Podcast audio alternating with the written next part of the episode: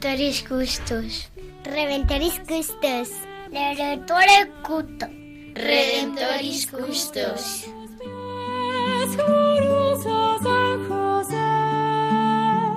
Escucha nuestra oración y por tu intercesión obtendremos la paz del corazón. Comienza Redemptoris Custos, dirigido por el Padre Leocadio Posada. En Nazaret, glorioso San José, cuidaste al niño Jesús, pues por tu gran virtud fuiste digno custodio de la luz. Del Evangelio según San Mateo. José, hijo de David, no temas recibir a María, tu esposa, pues lo concebido en ella es obra del Espíritu Santo. Dará a luz un hijo, y le pondrás por nombre Jesús, porque él salvará a su pueblo de sus pecados.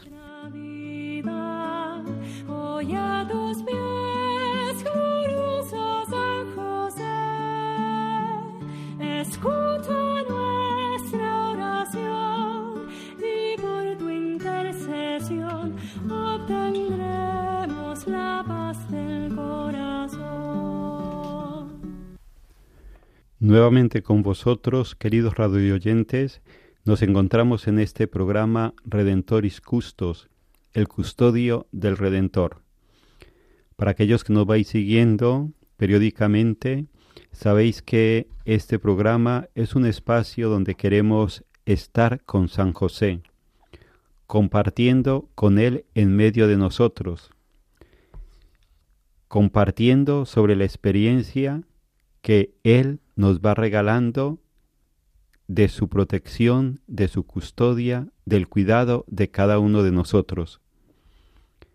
Es un espacio donde lo queremos dar a conocer a Él, pero no de una forma teórica. Humildemente intentamos de que sea de una forma experiencial. Las personas no las conocemos desde la teoría, desde conceptos. Las personas nos conocemos conviviendo, estando. Y por eso os invitamos que este tiempo sea un momento de estar y de estar con San José. Gracias a todos aquellos que nos seguís periódicamente y bienvenidos a aquellos que os estáis conectando ahora mismo. Pues os deseamos a todos y lo pedimos también para nosotros el que sea este momento de estar con Él, con el custodio del Redentor, San José, de estar con María, su esposa, y de estar con su Hijo Jesucristo. Sabemos muy bien que el Padre eterno es el Padre de Jesucristo, pero que por voluntad divina el Padre quiso que San José cuidase de su Hijo aquí en la tierra. Y por esto vamos a continuar compartiendo con vosotros sobre esta obra del autor eh, polaco Jan Dobraniski, que se titula La sombra del Padre. Sabéis que lo estamos haciendo leyendo unos textos de la obra y luego compartiendo. Pues estamos con vosotros para este momento, para este programa, Rubén García, Eva Ara y quienes está hablando el Padre Leocadio Posada. Pues vamos en este tiempo a compartir sobre ese periodo que la Sagrada Familia estuvo en Belén hasta ese momento que llega la purificación de la Virgen María y la presentación de Jesús en el templo a los 40 días de su nacimiento. Pues desde aquí le doy la palabra a Eva para que nos introduzca y luego continuamos con la lectura del texto. Gracias, Padre. Pues ahora leeremos parte del capítulo 27, que se centra, una vez nacido el niño, en la incertidumbre de José sobre si quedarse en Belén, además de preguntarse por si cumplir o no con la tradición judía de ofrecer al niño Jesús a Dios en el templo pasado los cuarenta días de, que dicta la ley de Moisés.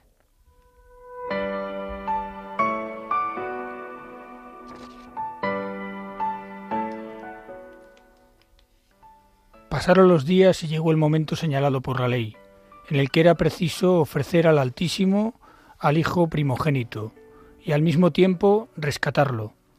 El ofrecimiento realizado antaño por Abraham se convirtió en rito. José no sabía, sin embargo, cómo obrar con respecto a este rito. La norma era clarísima, pero debía le era lícito rescatar al niño del que únicamente será el padre aparentemente? Abraham ofreció su hijo y este hijo le había sido devuelto. ¿Con qué derecho él, la sombra, iba a realizar el gesto que simboliza el sacrificio cruento? Por otra parte, si se negara a cumplir con el precepto, se expondría a sí mismo y a toda su familia a pecar de impiedad. Ocurría lo mismo con el asunto de la purificación de María. ¿De qué necesitaba purificarse, dado que la concepción era obra del poder del Altísimo? Y sin embargo, si no lo hacía, podía ser acusada de impureza.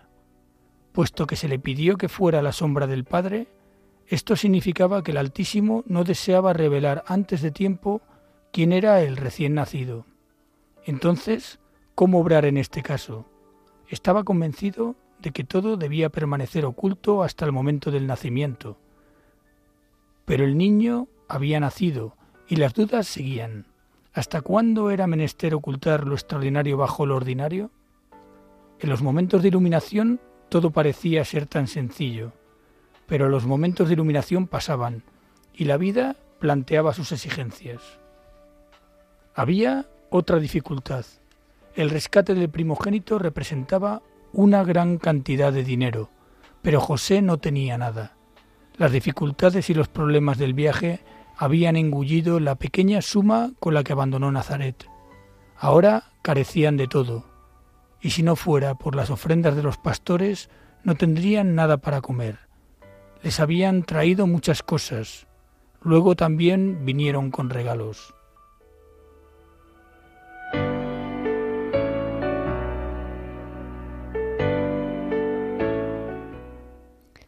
Pues creo que es importante recordar a nuestros oyentes que la ley de Moisés prescribía en primer lugar la purificación de la madre de una impureza legal que la impedía tocar cualquier objeto sagrado o entrar en un lugar de culto. En virtud de esta ley, cuarenta u ochenta días después del alumbramiento, según se tratase de un hijo o de una hija, estaban obligadas las madres a presentarse en el templo de Jerusalén. Así es, Eva. A mí este relato lo que más me hace querer a José y sentirlo como un modelo es verlo eh, ante las incertidumbres, de no saber exactamente lo que hacer para cumplir la ley de Dios dictada por Moisés eh, en sus especiales circunstancias. Vemos de nuevo el agobio natural y humano de San José, que no tiene dinero ya que eh, han abandonado el trabajo en Nazaret y ahora siguen en Belén viviendo de la caridad de los pastores sin la ayuda de la familia de José.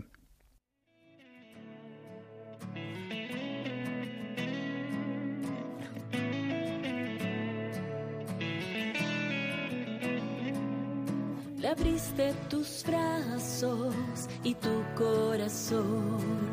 Afianzaste sus pasos, confiaste en Dios. Tomando su mano, lo viste crecer. Fuiste su padre del alma, oh buen San José. Fuiste su padre del alma, oh buen San José.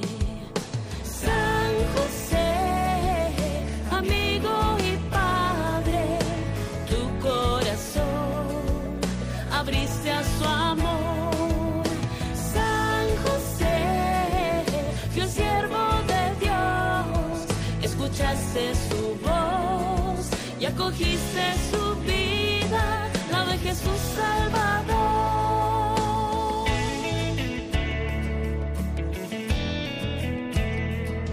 Le enseñaste a crear en una madera tantas maravillas y el sustento ganar. También le enseñaste a tallar y de la verdad,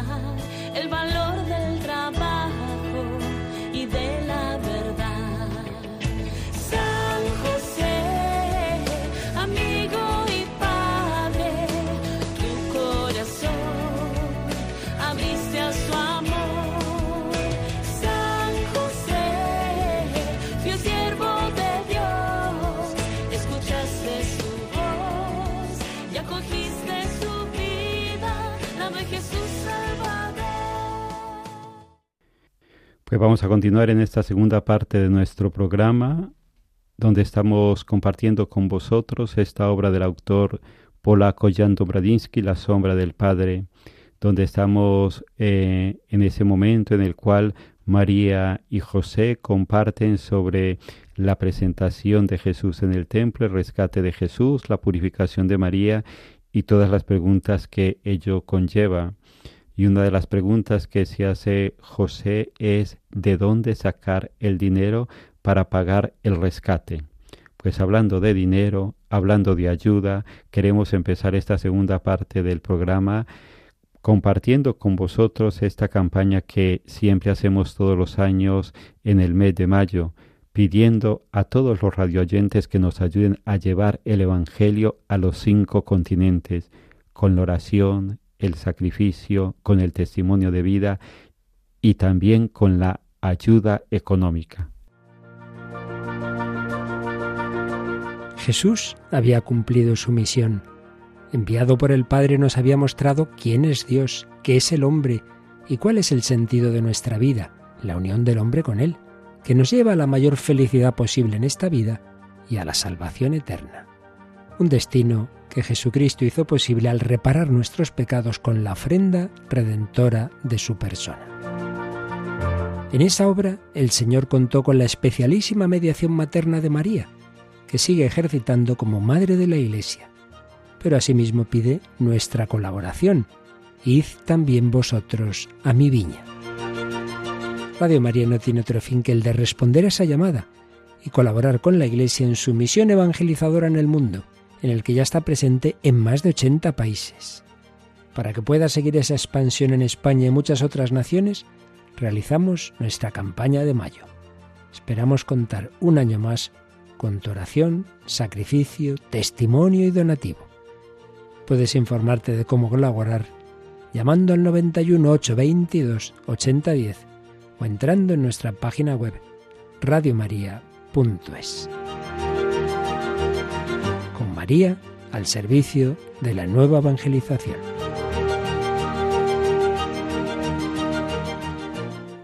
A continuación el libro narra una conversación entre José y María en la que José se muestra preocupado por su situación económica en Belén tras el nacimiento de Jesús y también para decidir, una vez cumplidos los cuarenta días preceptivos, si deben ir al templo para la purificación de María y la presentación del niño a Dios Todopoderoso, lo que conlleva pues la donación para su sacrificio de dos animales y el pago de cinco ciclos.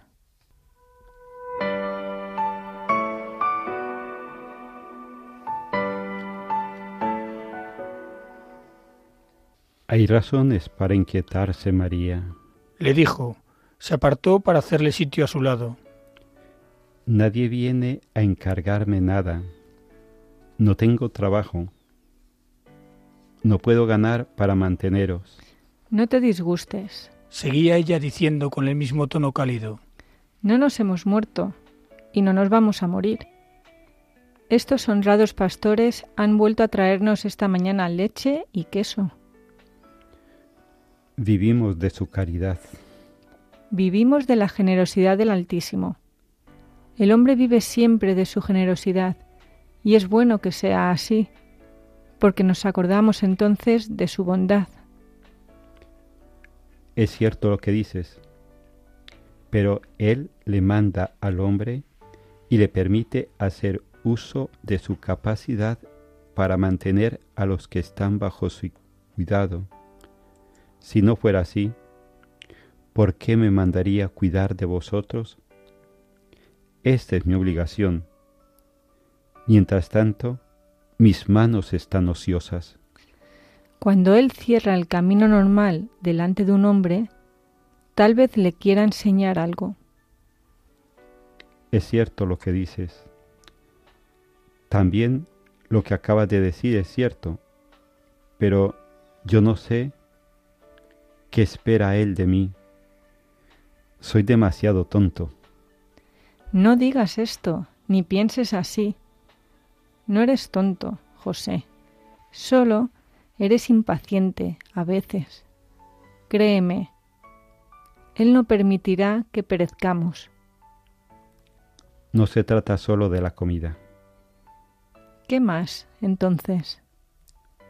Es menester rescatar a Jesús, y tú tendrías que hacer la ofrenda de la purificación. Me imaginaba que no lo tendríamos que hacer. A mí me parece que lo tenemos que hacer como todo el mundo. También lo creo así. Además, si hubiésemos obrado de forma distinta, llamaría la atención de la gente. La mirada de, de, José se detuvo sobre el niño. Tenía los ojos cerrados. Dormía amodorrado por el aire cargado de aromas cálidos. Aquel, a quien llamaba su hijo, dormía indiferente a los asuntos que producían tantas preocupaciones a su padre. No debemos obrar de forma distinta a los demás, repitió ella. Él vino del Altísimo y pertenece al Altísimo. Pasó la mirada del niño a un punto en el espacio diciendo pensativamente Pe Pero también es nuestro hijo. No hay precio que pudiera pagar el regalo de tenerle. Cada día que lo tenemos es una felicidad. ¿Y tu purificación, María? No estaré nunca bastante pura para tenerle. ¿Verdad, hijito? Se inclinó sonriente sobre el niño. Eres tú, solo tú. José se sorprendía a sí mismo a veces con el sentimiento de que, cuando hablaba de él, el niño le escuchaba y entendía cada palabra, pero, aunque comprendiera, seguía siendo un recién nacido. ¿El que te lo anunció? preguntó José. ¿No te dijo nada de cómo debíamos comportarnos? Ella alzó los hombros como si su pregunta se refiriera a algo carente de importancia. ¿Por qué tenía que decírnoslo? Pues tenía que haber, haber avisado. ¿Es tan difícil acertar con el camino adecuado? María hizo saltar ligeramente al niño, y éste empezó a reír con el juego. Mira, mira cómo se ríe, dijo ella feliz. Oh, José, le dijo cariñosamente, viéndole afligido. Tú estás preocupándote. Si lo tenemos a él, ¿no es esto más importante que cualquier cosa? Se sonrió a sus palabras, pero la, la preocupación le volvió enseguida. Dado que tengo que rescatarle, necesito tener cinco ciclos. Esto es mucho dinero. ¿De dónde lo voy a sacar? Lo encontraremos, le dijo ella suavemente. ¿Pero cómo? No lo sé. Hizo una señal con la mano, pero siguió riendo. El Altísimo no nos olvidará. ¿Quieres cogerlo un poco, por favor? Tengo que ir a preparar la comida. El niño balbuceaba algo. A veces sacudía las manitas, con unos deditos pequeños casi transparentes. Los ojos del niño siguieron a su madre, pero la perdieron pronto. Ahora miraban a José. De nuevo le pareció que tras esta mirada se ocultaba un pensamiento inexpresado y sin embargo maduro. La mirada de aquellos ojos oscuros se dirigía claramente hacia su mano. La pequeña manita se extendió. Con un movimiento inseguro, oscilante, trataba de coger algo. Los deditos menudos tropezaron con los dedos de José y se aferraron a ellos. Entendió. El niño había visto en su mano el antiguo anillo familiar e intentaba cogerlo. Retiró el anillo del dedo y se lo dio al pequeño. La manita hizo un esfuerzo para coger el anillo, pero al mismo tiempo dio un salto de alegría y el anillo cayó al suelo. José se agachó para recogerlo, y de pronto, como un relámpago, la idea le cruzó por la cabeza. Este trozo de oro era dinero. Es cierto que era también el sello de la estirpe, pero la estirpe había renegado de ellos. El pasado había desaparecido. El pequeño descendiente de la estirpe de David se había encontrado fuera de la estirpe. Ya no le era necesaria la señal de pertenencia a lo que había desaparecido. Mira, dijo a María que acababa de volver. Mira lo que se me ha ocurrido. Este anillo significa dinero. Rescataremos a Jesús. Haremos la ofrenda de purificación. Él me ha quitado este anillo y lo ha arrojado. Ella le puso con cariño la mano sobre el hombro diciendo, Ya ves, estaba segura de que él sabría cómo arreglarlo.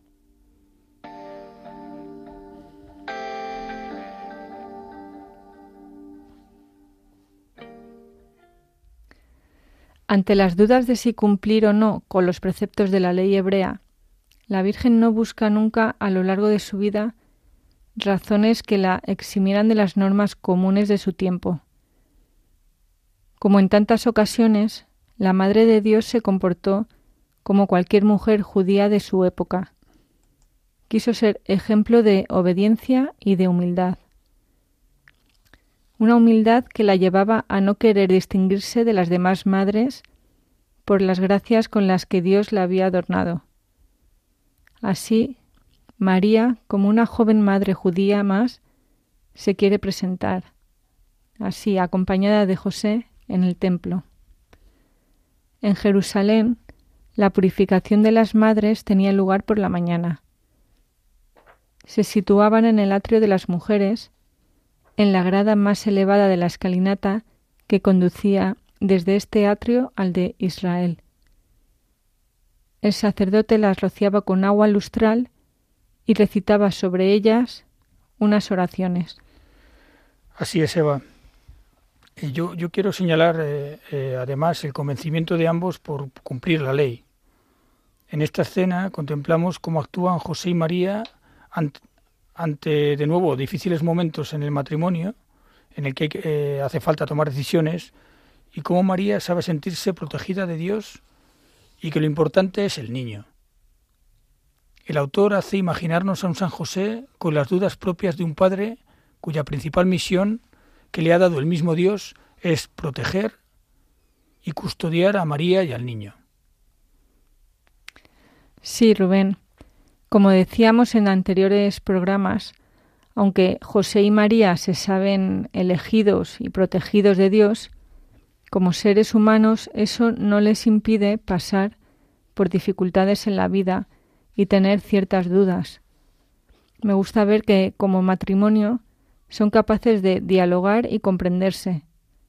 Volvemos a ver en estas lecturas a la Sagrada Familia humanizada y que los tres aparecen débiles por su naturaleza humana y que en tantas ocasiones veremos reflejada en Jesús durante su vida pública. Momentos en los que Jesús se dirige en oración a su Padre para recibir consejo y ayuda ante las dificultades. Por último, es bonito cómo el autor hace ver que el niño Jesús, aun siendo un bebé, parece resolver el problema económico de José ante la purificación de María y la presentación del niño en el templo, haciéndole ver que puede usar el anillo de la estirpe de David lanzándolo al suelo. Qué regalo más grande el poder contemplar a la Sagrada Familia en ese día a día, en esa normalidad, en esos acontecimientos tan sencillos, tan humanos, y cómo se ayudan mutuamente, como, como María introduce a Jesús, a José, eh, en esos niveles de fe en los cuales ella siempre está delante de las dudas, las incertidumbres de José, cómo ella le sitúa en esos niveles de confianza. Qué bueno que el Señor ponga también a nuestro lado esos hombres y mujeres que nos ayudan a vivir la vida con esa visión de fe, que nos enseñen a vivir la vida con otros ojos, las circunstancias con otra actitud de corazón. Pues San José, en medio de esas incertidumbres propias, como nos decía Rubén, de un padre de familia que siente la responsabilidad de custodiar a María y a Jesús, como también en medio de esas circunstancias se deja introducir por María en ese ambiente de confianza, de abandono, de paz. Pues vamos a pedirle a la Sagrada Familia, se lo pediremos por medio de San José de una forma especial, acudiendo a las letanías y a la oración dedicada a Él, que nos ayuden a realmente situarnos en esos terrenos de fe. A veces el problema no está en las dificultades en sí, aunque sean muy duras. El problema está es desde qué terreno estoy yo viviendo esas circunstancias, mirándome a mí mismo lo que puedo, lo que no puedo, lo que hago, lo que dejo de hacer, o me sitúo también delante de las circunstancias en esos terrenos de fe, de abandono, creyendo que la providencia actuará en su momento y a través de las circunstancias menos pensadas por mí mismo. Pues así se lo pedimos al Señor por intercesión de nuestra Madre la Virgen María y de San José. Sostén de las familias. Ruega por nosotros. Consuelo de los desgraciados. Ruega por nosotros. José Justísimo. Ruega por nosotros. Jefe de la Sagrada Familia. Ruega por nosotros.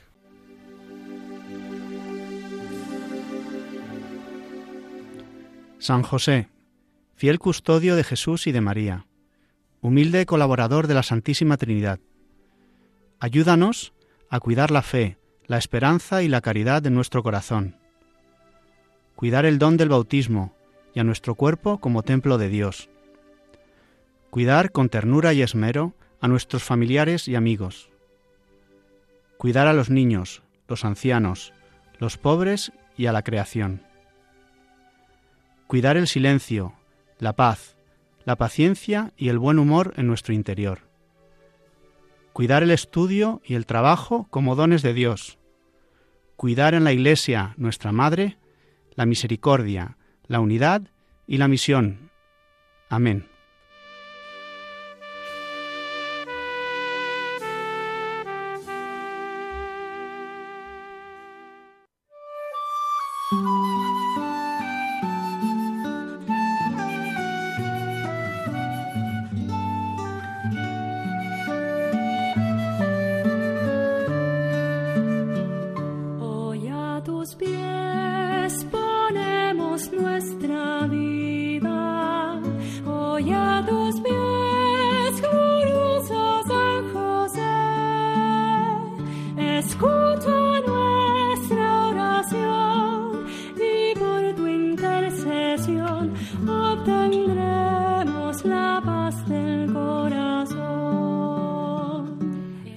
Finaliza en Radio María Redemptoris Custos con el Padre Leocadio Posada.